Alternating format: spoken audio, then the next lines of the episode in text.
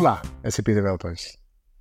Given the variety of content that you can now find with the SAP Business Accelerator Hub, there is a need to have a special section in the website where you can focus on other content relevant to a specific persona. Recently, the concept of domains was introduced in the SAP Business Accelerator Hub. Each domain represents a distinct area of focus. At the moment, there are two sections integration and SAP Build. Make sure to check them out.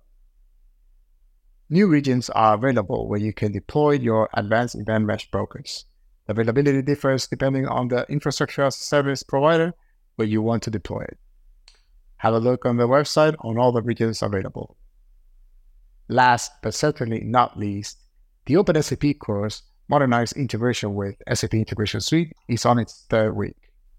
The content is great, and if you check out the download section for each week, you can find some additional exercises which will grant you access to test systems and will guide you with while you get familiar with the tools and get some hands-on experience.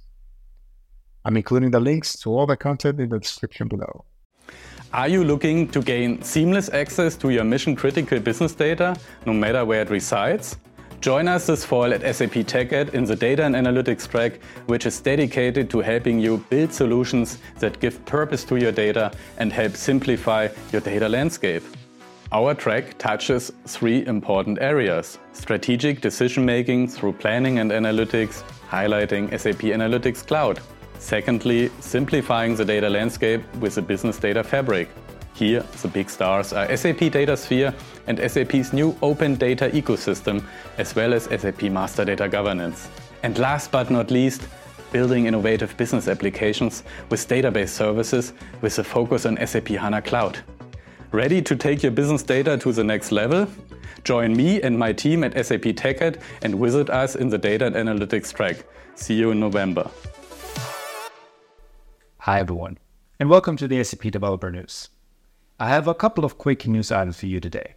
First, the September release of the SAP Cloud Application Programming Model is out now.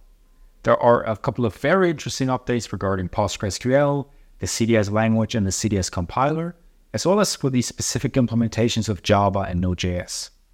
Also, there's a continuous influence session currently running, so you can propose new requests for features in CAP and shape the future of the programming model. That's pretty cool. The second news item I have for you today is the new edition of the SAP UI5 Roadmap Explorer. So definitely check it out if you're interested in UI5. You can check the current status, for example, of the modular bootstrap and everything else the team is currently working on. See you. Bye. SAP DataSphere is our strategic target solution for all data warehouse and data management use cases in the public cloud. If you're considering what your path from the classic on-prem SAP BW to SAP DataSphere should look like, then Dominic Kurtz published a blog post. BW Move explore your modernization options. To help you, Dominic presents different paths you may take to transition your data warehouses from the on-prem to the cloud, five options to consider and their prerequisites, a comparison of the Big Bang approach to the gradual transition, and what complexity drivers you should take into consideration. If you prefer listening to reading, then please check recordings of two Devtoberfest presentations, BW Move Explore Your Modernization Options with Dominic, and Conversion Deep Dive to SAP DataSphere with Dennis Osse. And by the way, should you attend SAP TechEd in Bangalore next month, then do not miss a dedicated session on this topic. And don't forget to stop by the developer garage to discuss how to gain experience with SAP DataSphere if the product is new for you.